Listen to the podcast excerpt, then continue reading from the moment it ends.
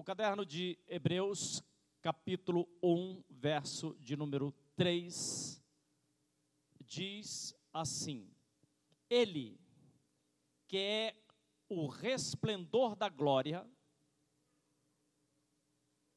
e a expressão exata do seu ser, sustentando tudo o que há pela palavra do seu poder. Jesus, ele sustenta tudo o que há, todas as coisas, são sustentadas pela palavra do seu poder. Vou ler apenas até aí. Queridos, precisamos ter uma coisa muito clara no nosso coração: de que Jesus deve ser o centro da nossa vida. Quando no Antigo Testamento se acendia a menorá, aquela aquele castiçal de sete lâmpadas. A lâmpada do meio, ela ela representa a Jesus. Ela representa a Jesus. A Bíblia nos ensina que quando Jesus foi ao templo, ele ainda era uma criança, ele foi encontrado no meio, no centro, entre os doutores. Ainda criança, ele estava no meio dos doutores. Quando Jesus foi levado à cruz, ele não ficou de lado, ele estava no centro, entre ladrões, mas ele estava no centro. Jesus deve ser o lugar central da sua vida. Ele precisa ocupar o centro da nossa existência. Que lugar Jesus tem ocupado na sua vida? Está mais ou menos? Tá, não, Jesus ele deve ser o centro da nossa vida. Mas uma pergunta, ela, ela precisa ser esclarecida, nós precisamos trazer a nossa consciência termos o entendimento como nós cremos, como eu creio, como eu vejo as coisas de Deus, como você recebe a palavra de Deus no seu coração. Uma vez que é a palavra de Deus que sustenta todas as coisas, sustenta os astros, as estrelas, a terra, o sol, mas sustenta também a nossa vida. E eu pergunto: como você crê? Como você recebe a palavra? Como você permite que a palavra entre na sua vida? E quando as coisas não vão bem? E quando os problemas se avolumam? E quando a sua vida parece não fazer sentido, onde é que fica essa palavra? E quando você precisa avançar, quando você precisa romper, quando você precisa quebrar algumas muralhas e não sabe como, e agora, Deus, o que, que eu faço? De que jeito eu vou resolver essa situação? De que jeito eu vou resolver esse problema? Senhor, e agora? Deixa eu falar uma coisa preciosa com você, querido. A primeira coisa que o diabo rouba não é não é o seu dinheiro. Não é a sua saúde. O que ele quer roubar, o alvo do inimigo é roubar a palavra, porque é a palavra que sustenta a nossa vida. Entenda isso. Não são as suas finanças, não são os seus amigos, não são os seus familiares, mas é a palavra que sustenta. Por isso o inimigo tenta tirar a palavra para que você não creia. E se você não crê, aí você despenca e cai vai perdendo as forças. Por isso que diante dos embates da vida, ouça-me, diante das dificuldades da vida, esteja seguro, esteja seguro de onde é que você está se apegando. Onde é que qual é o seu alicerce? Onde você está se firmando? E como eu posso romper? E como você pode mudar a sua vida? 10 mil por cento, mil por cento. Você pode mudar a sua vida. Você pode ter a sua vida totalmente transformada. Sabe por quê? Porque a palavra, essa palavra que nos sustenta, ela vai também nos orientando. A palavra vai nos orientando. Quando nós pegamos o caderno de Gênesis, capítulo de número 1, nós vemos o que Deus estava fazendo. Diz as Escrituras que a terra, a terra era sem forma e vazia. A terra era sem forma e vazia. Existem vidas que estão passando por essa situação, estão vazias, está sem forma, está disforme. A terra era sem forma e vazia, e diz a palavra que o Espírito de Deus ele pairava sobre a face das águas. Mas parece que ele não fazia nada. Não, não fazia. A terra continuava sem forma, continuava também vazia. O Espírito de Deus ainda não podia atuar. Por que, que o Espírito de Deus ainda não atuava? E quando ele começou a agir, como ele começou a atuar? Sabe quando? Quando Deus disse: haja luz. Quando a palavra foi pronunciada, o Espírito de Deus começou a colocar ordem. O Espírito de Deus começou a agir. Preste atenção. O que é que você tem declarado com os seus lábios? O que é que você tem declarado na sua vida? Será que você está declarando o que você está vendo na televisão?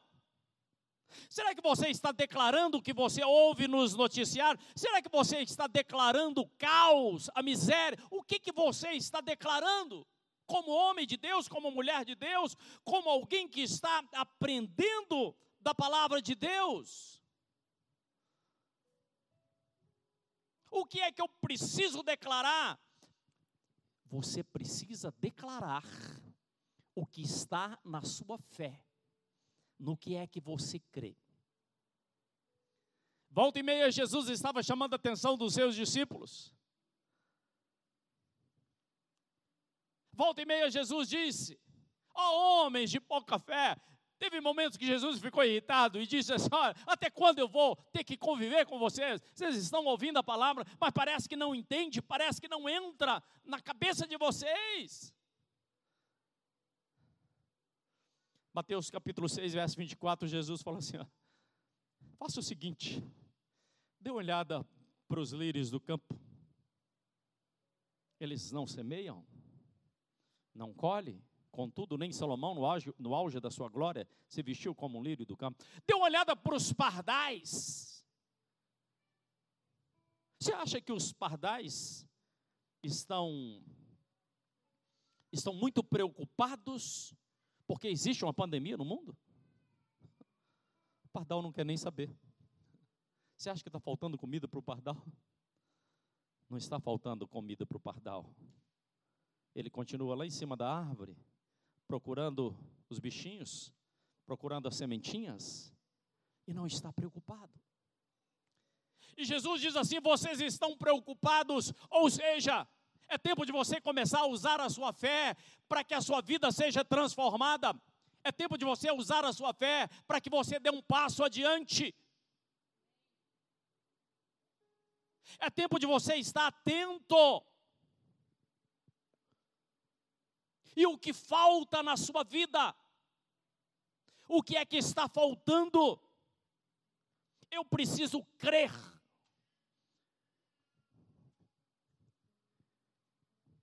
Eu não apenas preciso crer, mas eu preciso falar aquilo que eu creio, ou seja, eu preciso declarar aquilo que eu creio. Quando Deus declara, haja luz, a luz veio a existir, e Deus declara que todas as coisas vão existindo, todas as coisas vão acontecendo. Mas chega um determinado momento que Deus não declara, Deus simplesmente pega o pó da terra e ali ele forma o homem, a sua imagem e a sua semelhança. Não, algumas pessoas dizem, ah, nós somos animais racionais. Não, nós somos a imagem e a semelhança de Deus. Por isso que aquilo que nós proclamamos, aquilo que nós declaramos com os nossos lábios, isso vem a acontecer. Mas não se esqueça que Jesus necessariamente é o centro. Jesus é o centro da nossa vida.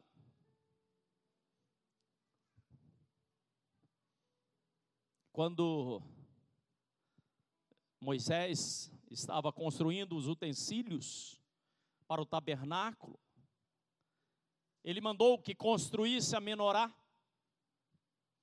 A menorá foi feita de ouro batido. E ela simboliza hoje, nos nossos dias, simboliza o Espírito Santo. Nós temos também aquele que, que foi massacrado, aquele que foi batido aquele que foi pregado na cruz. Então Jesus, Ele é o centro, Ele deve ser o, o centro da nossa vida, porque a igreja que é você, que sou eu, que somos nós, ela nasceu e ela tem uma coisa chamada autoridade espiritual. O mundo não crê nisso. Alguns acham que você ficou doido. Você começa a vir à igreja, alguns falam assim, ah, pirou. Sim, nós piramos, nós somos loucos, loucos por Jesus, porque nós estamos vendo Jesus agir na nossa vida, e Ele age na nossa vida. E aqueles que não creem, não sabem o que dizer, porque eles não creem. E alguns ainda falam bobagem. Mas eu quero que você esteja pensando comigo o que é que você está crendo, o que é que você está declarando. E eu quero dizer mais a você, por favor, esteja aprendendo, anote aí. Quero te falar uma coisa muito séria. Deus não faz nada além daquilo que você crê. Deus não vai agir na sua vida porque você está desesperado. Pode arrancar os cabelos, pode subir a escadaria de joelho, levando uma pedra na cabeça. Não vai adiantar nada. Nada. Isso não é nenhum mérito. Deus não se move porque você está chorando. Não, não. Entenda. Querido, Deus se move pela sua fé. Sem fé é impossível agradar a Deus. Por isso que os nossos olhos precisam estar voltados para aquilo que nos ensina a palavra do Senhor.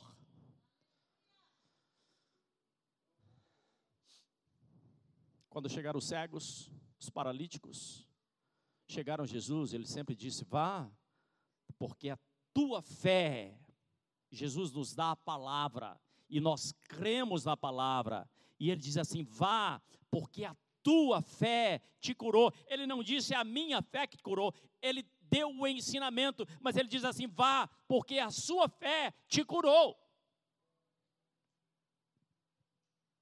E em seu ministério, Jesus foi a Nazaré. A Nazaré, ele, ele cresceu lá. As pessoas viram ele crescendo, as pessoas conheciam. É o filho de Maria, é o filho de José, é o, é o carpinteiro.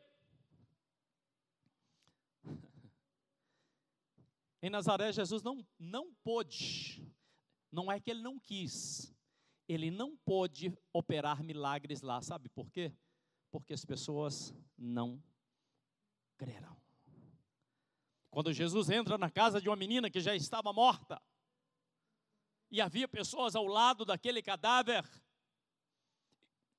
e Jesus ia ressuscitar aquela menina, Jesus fez com que aquelas pessoas que não criam fossem para fora. Deixa aqui apenas o pai, a mãe e alguns discípulos. A incredulidade impede o agir, impede o operar de Deus. Um dia, uma mulher que tinha uma hemorragia, fazia muito tempo 12 anos. Essa mulher veio desesperadamente até Jesus e diz as Escrituras, e as Escrituras ressalta. Às vezes nós lemos e passamos por cima, não estamos atentos ao que a palavra está dizendo, mas aquela mulher, ela disse com ela mesma, ela disse assim: se eu apenas tocar na orla do seu manto, ela disse: se eu tocar na orla do seu manto, eu serei curada. Ela não foi curada porque era caridosa ela não foi curada porque ela tinha feito alguma coisa. Não, não. Aliás, as pessoas que Jesus curou, eles tinham falhas. Todos tinham falha, nós também temos falhas. E Jesus se move pela nossa fé. Ela disse: Se eu apenas tocar na orla do seu manto, eu serei curada. Não, você não é curado porque você se esforçou. E Deus falou assim: olha, ele, ele caminhou muito, ele. Não. Ele jejuou. Não. Jejuar é bom, nos eleva espiritualmente. Mas o que Jesus faz? Ele faz porque nós cremos, está nas Escrituras. Uma certa feita, está no caderno de Jeremias, capítulo 1, no verso de número 11 e 12. Deus chama Jeremias e diz assim: O que é que você está vendo? Essa pergunta é uma pergunta chave para a sua vida. Querido, diante das dificuldades, diante dos problemas, diante das situações que você precisa resolvê-las, a pergunta é: o que é que você está vendo? Está vendo que não tem solução? Está vendo derrota? Está vendo as coisas piorando cada dia? Assim será. O que é que você está vendo? Você está vendo os problemas serem resolvidos?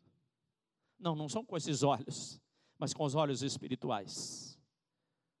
Os olhos espirituais nos leva à dimensão espiritual. O que é que você está vendo? Jeremias, o que você vê? Jeremias diz: Senhor, eu estou vendo uma vara de amendoeira. E Deus fala assim: Muito bem, Jeremias, você viu muito bem, é isso mesmo. E a pergunta não é para Jeremias, a pergunta é para você: o que é que você está vendo? Por que, que eu estou dizendo isso, querido?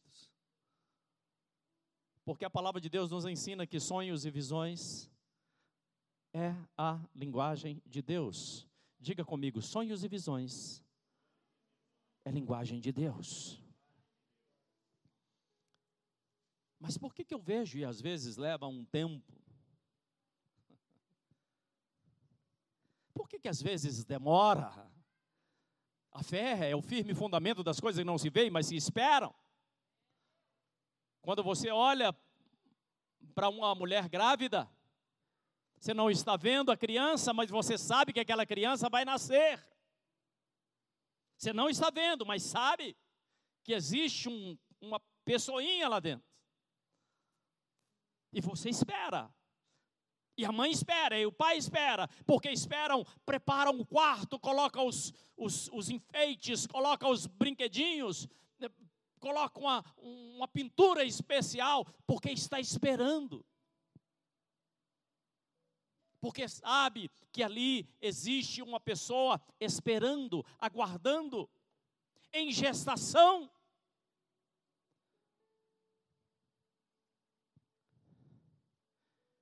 Deixa eu falar uma coisa muito séria ao seu coração. aquilo que você espera, crendo, já está sendo gerada, já está sendo gestado nos planos de Deus e ao seu tempo vai acontecer. Será que você entendeu o que eu disse? Aquilo que você espera crendo. Eu não sei o que é aquilo que você espera crendo já está sendo gerado nos planos de Deus. Acontece que o inimigo das nossas almas, ele tenta obstruir, ele tenta sujar a água, para você não beber da água, ele tenta trazer desânimo, ele tenta trazer coisas que acabam sujando o fluxo natural da sua vida. Ele tenta trazer ódio no seu coração, porque isso obstrui a sua fé. Ele tenta trazer inveja ao seu coração, porque isso obstrui a sua fé.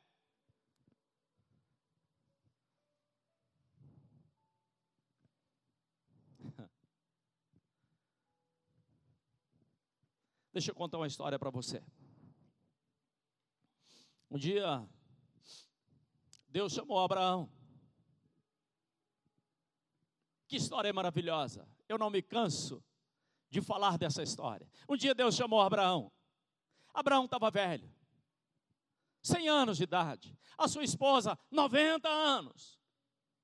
Mas Abraão, ele tinha um desejo.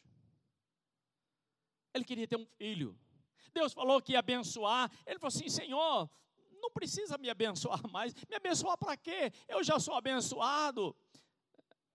Eu vou deixar tudo isso para quem? Eu vou deixar para o filho de Eliezer, o meu escravo? Não, Senhor, não precisa me abençoar. E Deus chama Abraão para fora da tenda e pediu a Abraão que olhasse as estrelas. Alguns cientistas dizem que as estrelas a olho nu se consegue, se você conseguisse contar, você conseguiria ver aproximadamente 6 mil estrelas, mas a gente não consegue contar, você se perde. Mas Deus manda Abraão sair da sua tenda e vai para fora e olhe para as estrelas e, e fotografe as estrelas com o seu coração e depois Abraão entra para dentro da sua tenda, e Abraão eh, vai dormir, e Abraão começa a sonhar com aquelas estrelas, porque ele desejava ardentemente ter um filho, e Deus falou que daria muitos filhos a Abraão. E aquilo que Deus tem para a sua vida, aquilo que você deseja no seu coração, Deus vai dar ao tempo dele. Por isso que Deus quer que você cresça, querido. Deus quer que você prospere. Deus quer que você seja melhor em todos os sentidos mas você consegue enxergar, você consegue sonhar com o seu coração, você consegue ver com os olhos da fé, com os olhos espirituais.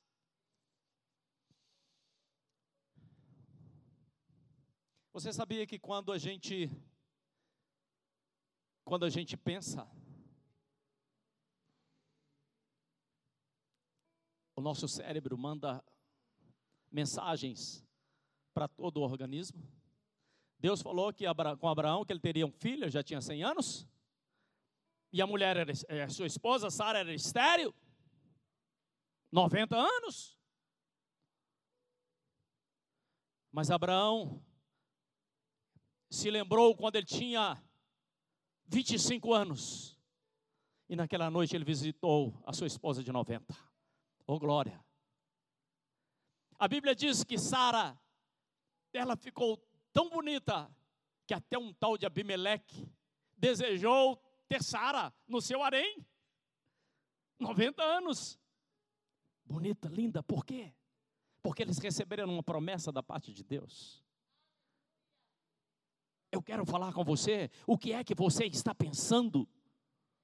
Você sabia que é estatística, não sou eu que estou inventando, mas é estatística. Normalmente, quando as pessoas aposentam e dizem assim: eu não, eu não sirvo para mais nada, eu já estou muito velho, você manda essa mensagem para o seu organismo e o seu organismo começa a dizer assim: olha, eu não tenho mais nenhuma utilidade, e, se, e começa a se deteriorar, e começa a se preparar para a sepultura. Ao passo de quando você diz ainda sou jovem, lembra de Caleb? Caleb aos 85 anos, ele diz assim: Eu tenho o vigor de 45 anos atrás. Olha o que a palavra está ensinando para a gente. O que é que nós pensamos, como nós pensamos.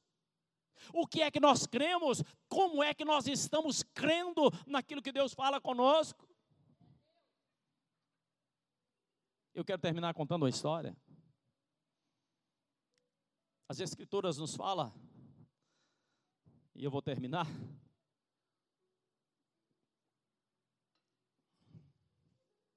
As Escrituras nos falam uma história, está em Gênesis capítulo 30, verso 31 em diante. Que Jacó, ele foi, muito tempo, ele foi enganado pelo seu tio, até que chegou um determinado momento da vida de Jacó, porque Jacó trabalhava e ele recebia as ovelhas em troca do seu trabalho. E o tio sempre tapeava Jacó. Até que chega um determinado momento, depois você lê na sua casa, Gênesis 30, verso 31 em diante. Jacó queria, ele fez uma, um trato com o seu tio Labão, de que todas as, as ovelhinhas malhadas e as listradas seriam dele. Mas não nascia ovelha listrada. Não nascia. Não nascia. Mas Jacó, ele teve uma inspiração da parte de Deus. Labão achou: olha, estou passando a perna nesse meu sobrinho enganador.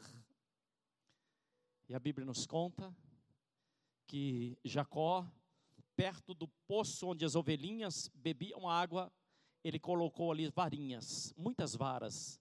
E ele pegou a pontinha da faca e fez as listrinhas, na, na arrancou a casca da, eh, da, da, da, da, vara arrancou a casca da outra vara, arrancou as casquinhas e fez, uh, e fez uh, varinhas listradas e as, e as ovelhinhas vinham e bebiam água, e bebiam água olhando para as,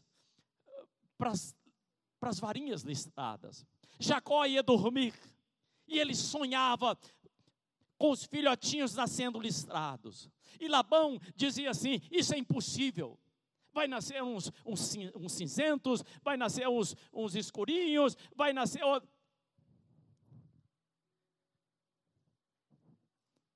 O que que Jacó estava fazendo? Ele estava colocando em prática a sua fé. E as ovelhinhas começaram a nascer listradas. Listradas.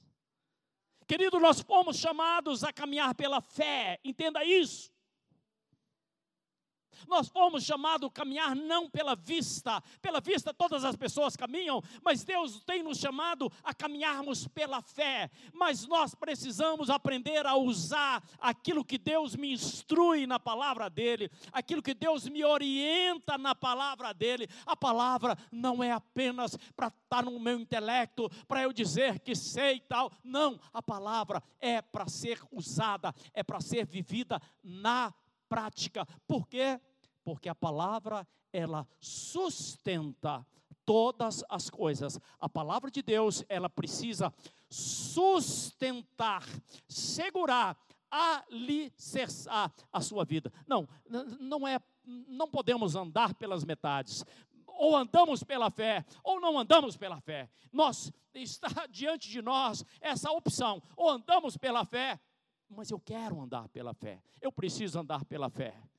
Eu preciso andar pela fé no Senhor Jesus. Porque um dia ele foi até a cruz do Calvário. E naquela cruz ele derramou o seu sangue para que todo aquele que nele crê não pereça, mas tenha vida eterna. Eu convido você a fechar os seus olhos. Pai, nós te adoramos, nós bendizemos o teu nome. Nós te glorificamos, ó Deus. E queremos, nesse momento, apresentar cada um dos teus servos, cada um das tuas servas. Venha, ó Deus querido, fortalecer, firmar esse homem, essa mulher.